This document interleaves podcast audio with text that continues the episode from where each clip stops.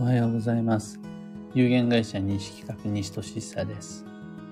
運をデザインする手帳、有機暦を群馬県富岡市にて制作しています。このラジオでは毎朝10分の暦レッスンをお届けいたします。今朝のテーマは、運の良い頑張り方です。暦の中では、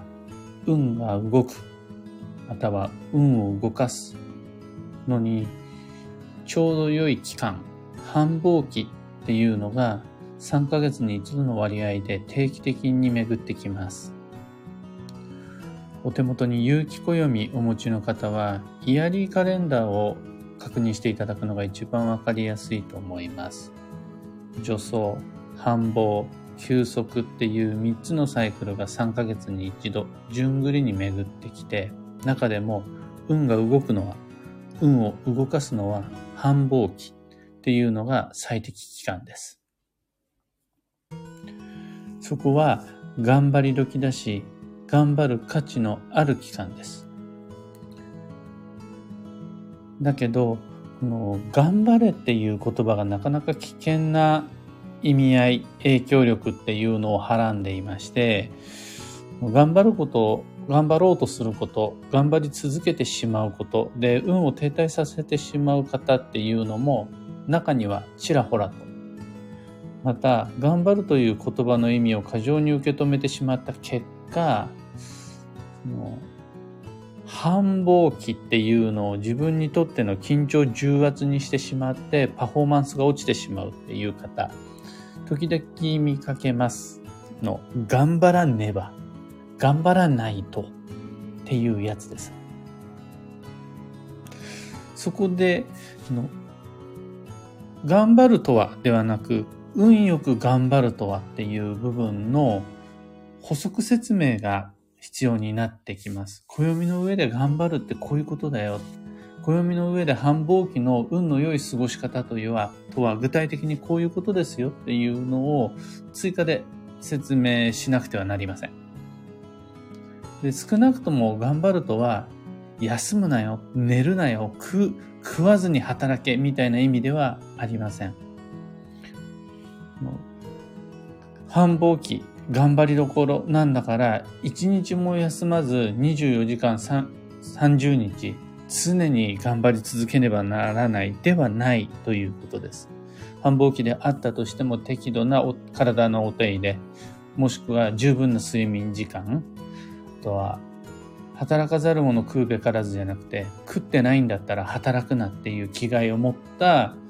あの、規則正しい生活などっていうのは必要になります。うん言うまでもないことなんですが、だから普段あんまり言いませんが、当たり前ながら頑張るには、頑張るためのエネルギーっていうのが不可欠で、頑張ろうとするエネルギーは有限であるっていうのはすごく重要です。頑張った後には補給が不可欠だし、なんなら頑張る前のお手入れっていうのが必要になります。だから頑張るべき時こそ計画的な補給を求められます。繁忙の1ヶ月を正しく乗り切るためには、いつどこで休んで、どれだけ睡眠時間を確保して、どういったものを食べるのかっていうような、休息期や助走期以上の計画性が求められます。つまり、まあ、頑張れイコール補給するなっていうことではない、むしろ逆なんだよっていうことです。あとまた別の切り口で苦手だなって思うのが、うん心をなくすと書いて忙しいなんだみたいな。そういう言い方ってありません？忙しいと心をなくすからダメだよみたいな。だから忙しくしちゃダメなんだみたいな。そのなんて言うんでしょう。マイペース至上主義というか、えっ、ー、と、現代社会の欠陥みたいな感じで言ってるんですが、あの、運がいい人って大体忙しいんですよね。の暇っていうのはあまり運が良くない状態、停滞です。だから、その、なんか良さそうな、心をなくすと書いて忙しいみたいな良さげな雰囲気のセリフに惑わされて、忙しくすべき時に忙しくすることっていうのをためらってしまうのは、あんま良くないです。ちゃんと定期的に忙しい時が訪れる、もしくは、ちゃんと定期的に忙しくなるように行動計画を立てるっていうのは少なくとも暦の上では良い流れです。ただし、やっぱりここでも言えるのが補給が前提となります。暦を1ヶ月で区切らずに流れの中で12ヶ月単位で読み解いていくと、繁忙期の前には助走期が来て、繁忙期の後には休息期が必ず連続しています。助走繁忙休息の一連のサイクルです。例えば2022年5月を例に出すならば、助走があるから4月の少しずつ運を上げていくっていうグラデーションがあるから繁忙期っていうのを楽に頑張ることができるし、この後、梅雨も始まる6月の休息期にしっかりとお休みを確保することができるから安心して今を頑張ることができます。そしてもちろん繁忙期間中のちゃんと寝る、ちゃんと休む、しっかりとエネルギー補給をするっていうのは前提です。この暦のサイクルっていうのを把握した上で、なお、頑張れっていう言葉を重圧に感じ毛嫌いしてしまう人、もしくは、忙しいとは心をなくすことだって言えちゃう人は、あのそもそもその頑張り方っていうのを間違ってしまっている。運が悪い頑張り方をしてしまっているっていうことになります。そりゃそうだ。期限のないエンデエンドレスな頑張り方っていうのは停滞につながるので頑張んない方がいいです。計画的にそのサイクルの中に補給、睡眠っていうのが入っていない繁忙であるならば、寝ないで頑張り続けることで、補給しないで繁忙を続けることで、運は悪くなってしまうので、それは確かに心をなくすことだっていうふうに言って良いと思います。ですが、繰り返しお伝える通り、暦の上での繁忙、頑張れっていうのはそういったことではありません。準備と休息を確保し、また計画的なエネルギー補給っていうのを組み込んでこそ充実の繁忙を過ごすことができるようになります。本気で頑張るためには本気の補給っていうのが通常の期間よりも必要になりますので、前月や次の月っていうのも含めた流れの中での計画性ともう一つ。今日一日の中で繁忙充実の一日を過ごすためにはどことどこで休憩するのか。今週を一週間頑張り続けるためには、毎日どれだけの睡眠時間を確保すべきなのか。また、1ヶ月をしっかり最後まで繁忙の1ヶ月として乗り切るためには、どんなものを3食食べていけばいいのかっていうような補給を組み合わせた5月、繁忙。のタイミングっていうのを過ごしてまいりましょう。今日のお話はそんなところです。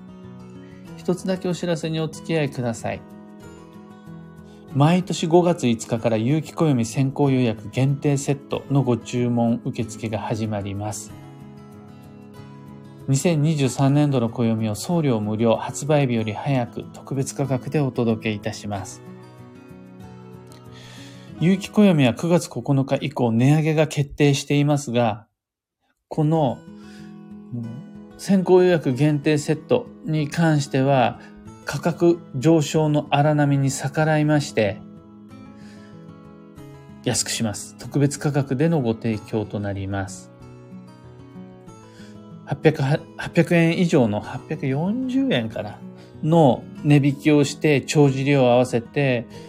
そのそこまでの、えー、と負担、ご負担を皆さんにかけずにお買い求めいただけるようにしました。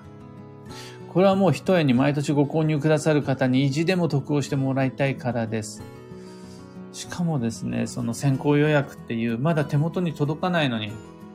もう先に予約という形でお金を払ってくれる人には絶対に損をさせるわけにはいかないというプレッシャーを原動力にして、特別価格設定しています。8月8日までの期間限定の販売になりますので、ぜひともこの機会ご利用ください。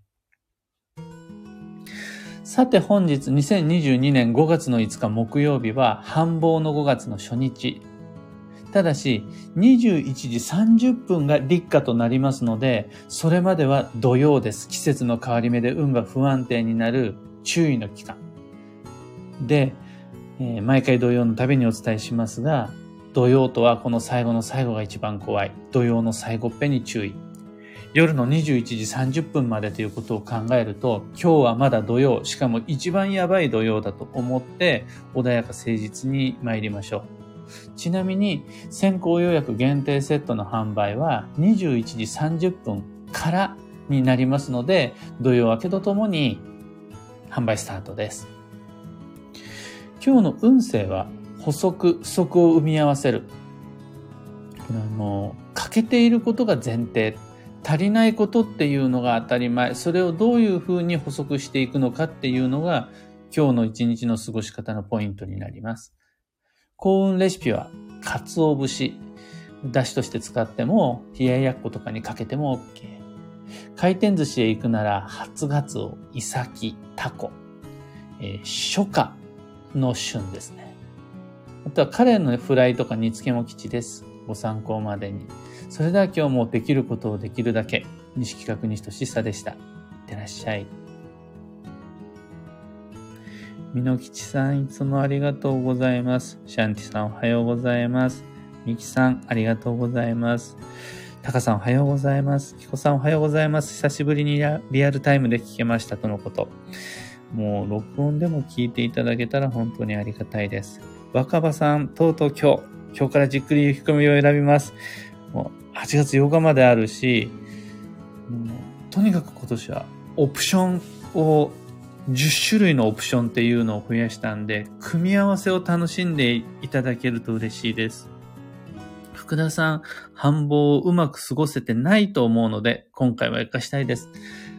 本気の繁忙を楽しむためには、本気の補給計画っていうのをワンセットで立てていきましょう。ちななおさん、繁忙の月と聞いて何か忙しく過ごすようなことをしなければと思って予定を立てなきゃと焦っていました。そうではないと思いつつ、繁忙期と聞くとどうしてもってあるんですが、繁忙期に忙しくするのは全く問題ないです。忙しくしたんだったら、寝ろ、食べろ、心身のお手入れしろ、こっちも合わせて頑張ってもらえれば大丈夫です。というわけで、皆々様、5月という繁忙の初日、張り切って暦開いて参りましょう。